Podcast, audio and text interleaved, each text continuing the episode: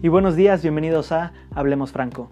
Yo soy Abraham Franco y hoy vamos a platicar un poquito acerca de cómo hablar en público, el miedo. ¿Qué es el miedo? ¿Por qué tenemos miedo a hablar en público? ¿Y por qué creemos que no podemos hablar en público? Para comenzar, necesito explicar que el miedo es una emoción completamente natural. No está mal sentir miedo. Lo que está mal es no entender la emoción del miedo. Una vez que una persona se para en un escenario, es lógico que tenga un poquito de nerviosismo, ya sea de miedo o de alegría, o sea, nervio por querer comenzar o nervio porque no quiere que comience. Esto es completamente natural. Acá la primera pregunta que te voy a hacer es, ¿para qué funciona el miedo en las personas? ¿Para qué es? En los seres vivos, ¿para qué es el miedo? El miedo tiene una función bastante sencilla, muy natural, que puedas sobrevivir, que no te mueras. Esa es la única función del miedo. Entonces, en algunas situaciones es lógico, completamente lógico que sientas miedo. Por ejemplo, si yo te pido que te pares en la orilla de un edificio, tendrás miedo lógicamente, porque es una situación que te puede matar. Si yo te pongo enfrente de 10 tigres, la lógica es que te dé miedo, porque sabes que te puedes morir. Pero, si yo te pido que te pares en un escenario, ¿por qué te tiene que dar miedo si esta situación no te va a matar? Esto va a hacer que empieces a generar un proceso bastante interesante, que es quitarle la importancia a hablar en público, quitarle la importancia al miedo a hablar en público. Cuando te das cuenta de que nada malo te puede pasar en un escenario, el miedo se empieza a eliminar, se empieza a contrarrestar. Cuando te das cuenta de que el escenario no te va a provocar nada malo, te empieza a generar menos ansiedad, menos nerviosismo y esto va a ser muy importante para ti. En los cursos siempre me preguntan, ¿cómo le hago para quitarme el miedo a hablar en público? Siempre les pregunto, ¿qué te da miedo? Y no me saben responder. Me dicen, es que no sé, solamente pararme en el escenario ya me da miedo. O el que me vean me da miedo. O el que dirán me da miedo. O el que me juzguen dirán, mm, eso es lo que les genera esa ansiedad, ese miedo.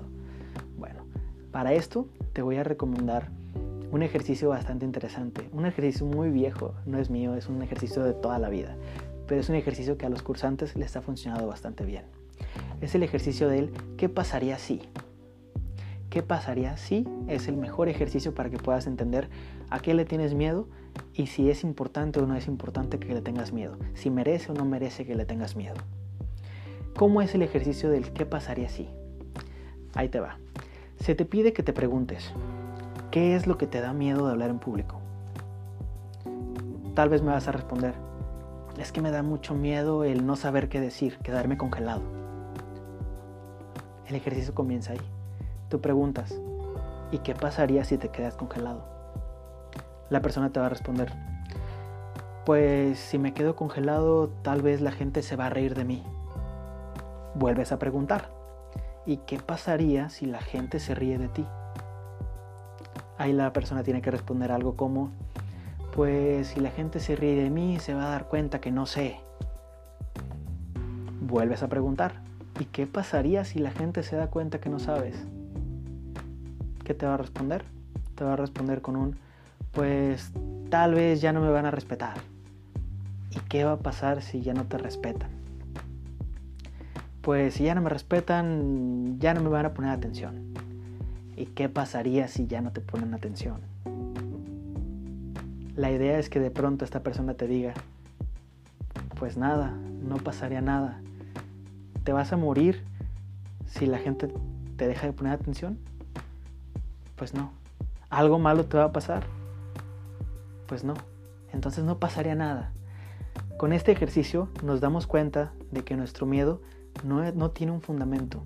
O sea, no, es, no tiene una base en la cual se pueda sustentar el propio miedo. Con este ejercicio te ayuda a darte cuenta de que le estabas teniendo miedo a algo que era muy irrelevante, muy superfluo. ¿Qué te puedo recomendar? Te puedo recomendar que utilices este ejercicio para darte cuenta de qué es a lo que le tienes miedo. Y una vez que ya sabes a qué le tienes miedo, que utilices la mejor técnica para eliminar los miedos. ¿Cuál es esta? La confrontación. Esta es la mejor técnica para poder enfrentarte a los miedos. ¿Qué es la confrontación? Confrontarte específicamente a la situación que te genera el miedo. En el caso de hablar en público es bastante sencillo. En el caso de cualquier fobia, ahí sí es un poquito más complicado. Por ejemplo, la gente que le tiene miedo a las tarántulas o la gente que le tiene miedo a las serpientes o a los perros. Si yo te pido que te confrontes a eso, sería exponerte a un peligro. Si yo te pido que te pongas una tarántula en el hombro, tal vez sería exponerte a un peligro. Si te pido que te pongas una serpiente, lo mismo. A un perro, lo mismo. Sería exponerte a un peligro. Pero si yo te pido que te confrontes al miedo a hablar en público, o sea, que te pares en un escenario, yo sé que no hay ningún miedo, no te va a pasar nada. Eso es la confrontación, que identifiques muy bien a qué le tienes miedo y te pongas en esa situación.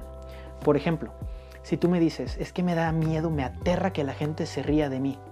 Ok, entonces tu ejercicio de confrontación debe de ser pararte enfrente de la gente y provocar que las personas se rían de ti.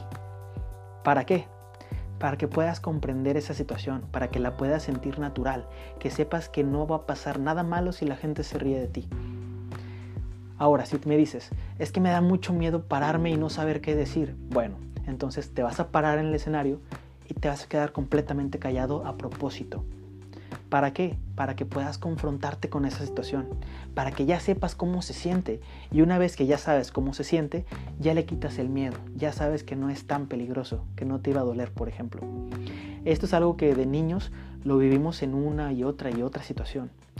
Por ejemplo, cuando te iban a poner una vacuna, estabas llorando y estabas aterrado porque te daba miedo lo que ibas a sentir, pero una vez que te ponen la vacuna, te diste cuenta que no duele tanto, Así que la siguiente vez ya no te genera tanto miedo.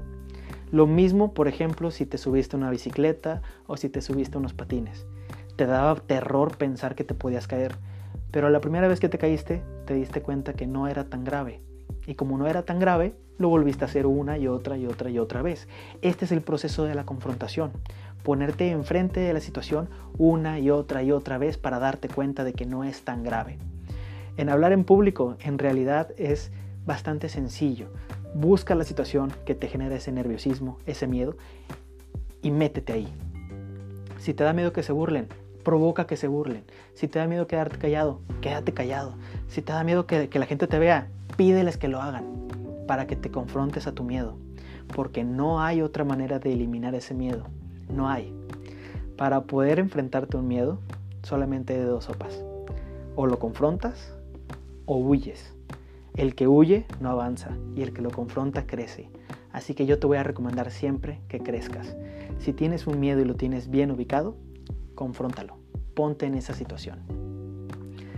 Por la sesión de hoy ha sido todo. Te reitero, cualquier duda que tengas me puedes contactar en Instagram o en Twitter como Abraham Franco con O o en Facebook como Coach Abraham Franco. Como siempre te digo, cuídate mucho y diviértete mucho. Nos vemos.